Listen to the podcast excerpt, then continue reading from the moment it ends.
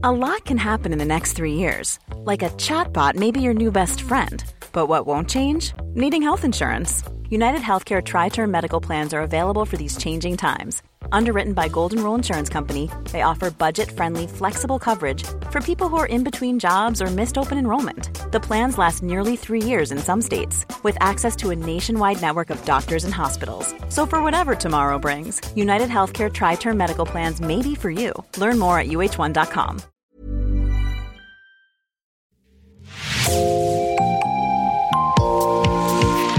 Bonjour et bienvenue dans l'actu dans la poche, le podcast quotidien d'actualité du Grand Sud-Ouest, signé Podcasting. Podcasting, ce sont des entretiens avec des journalistes, des médias indépendants de la région qui sont nos partenaires, mais aussi des séries, des longs reportages et des interviews. Je m'appelle Jean Berthelot de Lagleté et l'épisode du jour vous est présenté par Inès Chiari de l'équipe Podcasting. Avant de laisser la parole à Inès, je voudrais vous présenter le cadre dans lequel s'inscrit cet épisode en deux parties, l'une diffusée aujourd'hui et la seconde demain. Toute cette saison, Podcasting vous emmène à la découverte de femmes méconnues mais qui ont laissé leur nom à des monuments, des infrastructures, des bâtiments en Nouvelle-Aquitaine. C'est le cas du gymnase Alice Milia, inauguré à Bordeaux en 2018. Mais savez-vous qui était Alice Milia? Eh bien, son nom est revenu dans l'actualité il y a quelques semaines pour un anniversaire, un centenaire plus précisément. Le 20 août 1922, les premiers Jeux mondiaux féminin se tenait dans le stade Pershing, dans le 12e arrondissement de Paris. Un événement hautement féministe mené par la militante Alice Milia dans une société qui plaçait toujours les femmes loin des terrains. Cent ans plus tard, quelques Parisiens se sont rassemblés lors d'une journée organisée par la fondation Alice Milia pour célébrer son héritage. Inès Chiari y était pour podcasting. À quelques pas du symbolique stade Pershing, dans le 12e arrondissement de Paris, l'ambiance est à la fête. Au programme, expositions, projections mais surtout activités sportives pour célébrer le sport féminin. Même s'il n'y a pas foule en cette fin de matinée, quelques courageux attendent de pied ferme pour participer à un footing organisé pour l'occasion. Alice, ambassadrice de la Cine Qua Non, une association qui milite pour la place des femmes dans le sport, encadre aujourd'hui la course. À la Cine Qua Non, l'objectif c'est d'être en toute bienveillance et de donner envie de courir tous ensemble, peu importe les niveaux. Euh, donc là, c'est plutôt un parcours entre 5 et 6 km. Euh, une heure maximum parce qu'on fait des pauses de renforcement musculaire. Euh, comme ça, ça permet à tout le monde de s'attendre et puis de récupérer un peu pendant qu'on fait d'autres, euh, on fait bosser d'autres muscles. donc voilà, un échauffement tous ensemble, 2 km, une pause de renfort, 2 km, une pause de renfort, on termine et on revient ici et tous ensemble, on s'attend, on va chercher, on se motive. voilà, c'est l'idée, c'est d'être dans la bonne humeur. et justement, pour la course là qui va se dérouler, est-ce que dans les inscriptions, vous avez remarqué qu'il y avait plus de femmes que d'hommes? Alors, nos sessions, comme on est très axé justement sur la appropriation de l'espace public par les femmes, euh, il y a beaucoup plus de femmes qui répondent à l'appel et qui viennent courir avec nous. Mais encore une fois, voilà, on n'est pas euh, fermé et au contraire, on accueille les hommes volontiers. Le message peut être porté par tout le monde. Donc euh, s'il y a plus de femmes et en même temps c'est chouette parce que c'est notre message, on est très contente aussi d'accueillir des hommes. Pourquoi c'est important pour vous d'être ici aujourd'hui pour célébrer le sport féminin et les Jeux mondiaux? Bah Parce que pour nous, le sport c'est vraiment le, un des vecteurs qui permet de lutter contre les inégalités entre hommes et femmes en fait. Et donc nous, ça a vraiment été notre, notre cœur de, de l'association, c'est de voilà d'utiliser le sport pour le faire. Et c'est pour ça qu'avec la Fondation Milia, en fait, bah, on se retrouve sur plein de domaines. Et euh, bah, c'est super chouette de pouvoir aussi participer euh, à cet événement aujourd'hui pour les 100 ans euh, de, des Jeux féminins. Et c'est un super événement. Et moi, je suis hyper contente d'être là. Alice Milia, ce nom ne vous dit sans doute rien. Et pourtant, elle est la fondatrice de la Fédération des sociétés féminines sportives de France, mais aussi à l'origine de ces premiers Jeux mondiaux féminins du 20 août 1922, une révolution pour l'époque. La fondation Alice Milia travaille aujourd'hui à sa reconnaissance. Aurélie Brosson en est sa présidente depuis deux ans.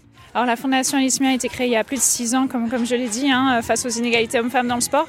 Donc avec un objectif premier de faire reconnaître Alice Mia, hein, vraiment de la faire euh, ressortir de, l'oubli, de ne plus jamais l'invisibiliser, de la faire reconnaître.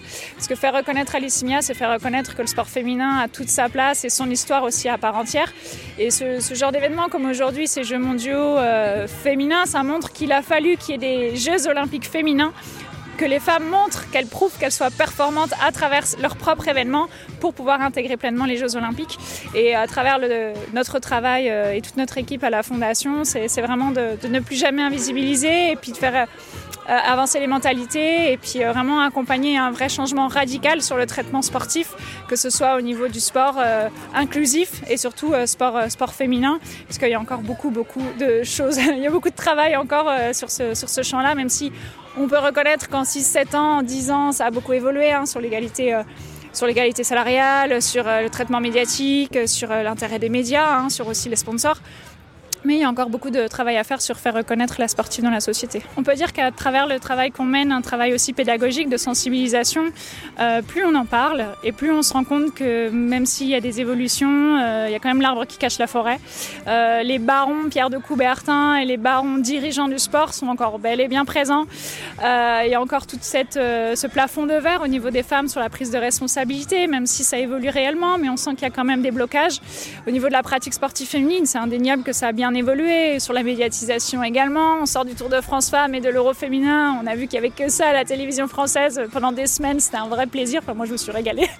mais euh, on voit que ça a évolué. Mais euh, l'héritage d'Alice Mia, c'est surtout qu'il euh, y a de plus en plus de, femmes qui osent. Il y a la libération de la parole maintenant. Et, il y a de plus en plus de, femmes, de personnes engagées qui fait qu'aujourd'hui, on ne pourra plus revenir en arrière. On ne fait que évoluer dans le bon sens. Et le plus gros coup de projecteur et finalement le plus gros le euh, plus gros héritage par rapport à l'ISMIA, c'est de pouvoir annoncer des Jeux paritaires euh, à Paris en 2024. Et ça, c'est très fort. Si l'ISMIA n'avait pas commencé à mener ce combat de faire intégrer les femmes aux Jeux olympiques, ne pourrait pas annoncer des Jeux paritaires sur 2024. Euh, je pense que tout ça a contribué aussi à ce que, ben, enfin, il y ait plus d'égalité dans le sport. Après, on parle des Jeux olympiques, mais il y a aussi tout un, revers sur les Jeux paralympiques. Je suis toujours très prudente hein, sur euh, l'arbre qui cache la forêt, les effets de com, euh, etc. Et pour moi, euh, le travail, le combat n'est pas fini. Cet été, lors du Tour de France féminin, les moqueries sexistes ont fusé sur les réseaux sociaux et au bord des routes après quelques chutes survenues pendant la course. Ce n'est pourtant qu'un exemple parmi tant d'autres. Il y a aussi un exemple euh, dernièrement avec la photo qui a été postée euh, de l'équipe des nageuses artistiques qui est là, qui ont été euh, victimes de, sexisme, de, misogynie. Même moi, j'ai dû m'asseoir tellement j'ai vu, je me c'est pas possible qu'il puisse encore exister en 2022 ce genre d'attitude. Mais finalement, euh, comme vous dites, il y, a, une génération qui arrive qui est plus enclin à l'égalité, mais je pense qu'il y a aussi des fossés qui se créent entre les hommes et les femmes. Il faut faire très attention aux extrêmes, hein, c'est comme partout. Euh, sauf que euh, là, en fait, les, extrêmes aussi sont en train de se, se, creuser à travers les réseaux sociaux, à travers. Il y a le positif comme le négatif sur les réseaux sociaux et sur Internet. Donc pour moi, ça existe encore parce que tout le monde n'a pas eu la, la, la, bonne éducation ou tout le monde n'a pas eu, n'est pas dans la même génération. et c'est pas parce qu'on pense qu'on est dans un écosystème aussi sécurisé que les choses ont évolué, que en fait quand on va sur euh, le, le fin fond petit village de, de, de France, que la, les mentalités sont les mêmes. Aurélie n'y a pas échappé non plus. Elle se souvient de plusieurs remarques déstabilisantes lorsque, plus jeune, elle s'entraînait. J'ai fait plus de 11 ans de gymnastique et euh, c'est mon père qui m'a fait arrêter la gym euh, parce qu'il me trouvait trop masculine. Et euh, je suis tombée dans les concours de beauté, dans la pratique euh, voilà, du sport, mais plutôt pour pas perdre, euh, pour pas prendre un kilo et rentrer dans mes mensurations de mannequin. Et finalement, au fur et à mesure des années, ce qui m'a libérée, c'est de me dire mais foutez la paix au corps des femmes, laissez-nous pratiquer notre sport comme on en a envie. Si on veut être à, une féminité différente, on ne pas être un garçon manqué. Je supporte pas ce, ce mot garçon manqué d'ailleurs. Pour moi, c'est une autre forme de féminité. C'est comme ça qu'au fur et à mesure des années, je me dis mais laissez-nous pratiquer librement. Je cache pas que moi je suis une grande runneuse, je fais des semi-marathons, euh, j'ai couru Marseille-Cassis, euh, je me donne l'objectif de, Paris 2024 sur le marathon, j'adorerais. Je cours de, manière très engagée maintenant, euh, mais je peux pas dire que je suis pas en sécurité puisque je vais pas courir après 22h ou après 20h parce que j'ai peur de courir dans l'obscurité. J'ai vécu 11 ans à Paris, je ne supportais plus de courir à Paris parce que les trottoirs, se faire siffler ou dès qu'il y avait des attroupements d'hommes, je, les évitais.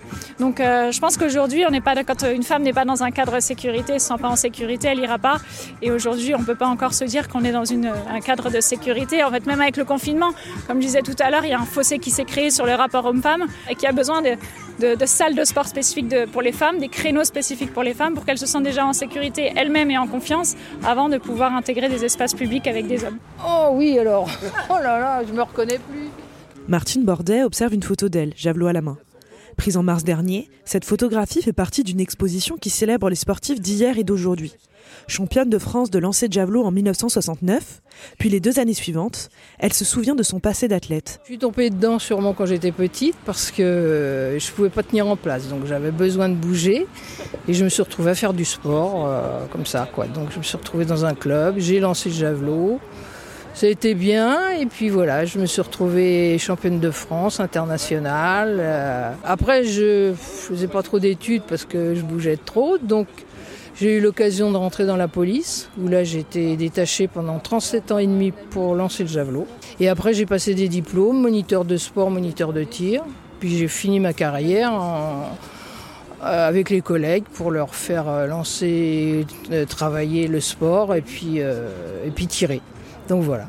Athlète passionnée depuis son plus jeune âge, Martine a bien vécu son passé de sportif de haut niveau. Moi, vraiment, tout s'est bien passé. Moi, j'ai travaillé qu'avec des hommes dans la police et vraiment, euh, comme je faisais comme eux, j'essayais pas de me défiler en disant c'est trop lourd ou euh, ce qu'on avait à faire. Donc, je faisais comme eux, donc j'ai jamais eu de problème à, machisme à, ce niveau-là, vraiment jamais, jamais, jamais. Non, non, ça s'est très, très bien passé. Hein. Donc, ça n'a jamais été compliqué pour vous euh, non, non, c'est. Mais je sais pas, peut-être que j'ai un bon caractère, peut-être que. Je sais pas. Et que j'étais dans mon élément, que j'étais heureuse, quoi, de faire ce que j'avais envie de faire. Euh, parce que je suis toujours restée dans le sport, hein, depuis toute petite gamine.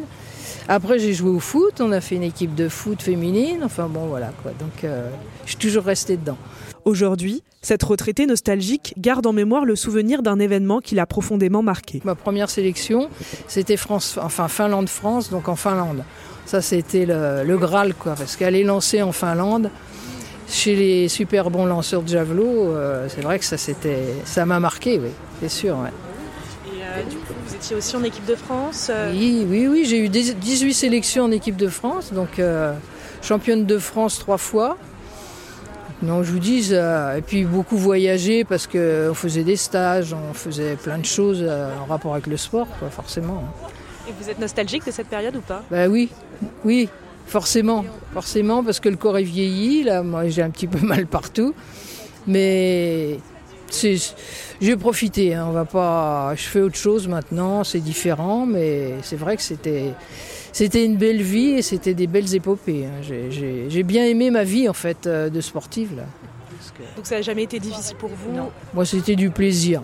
Quand j'entends, là, il y a des gens qui disent « Oh là là, faut que j'aille m'entraîner », moi, c'était vraiment du plaisir. C'était, euh, j'allais Moi, moi si on me privait d'entraînement, j'étais malheureuse.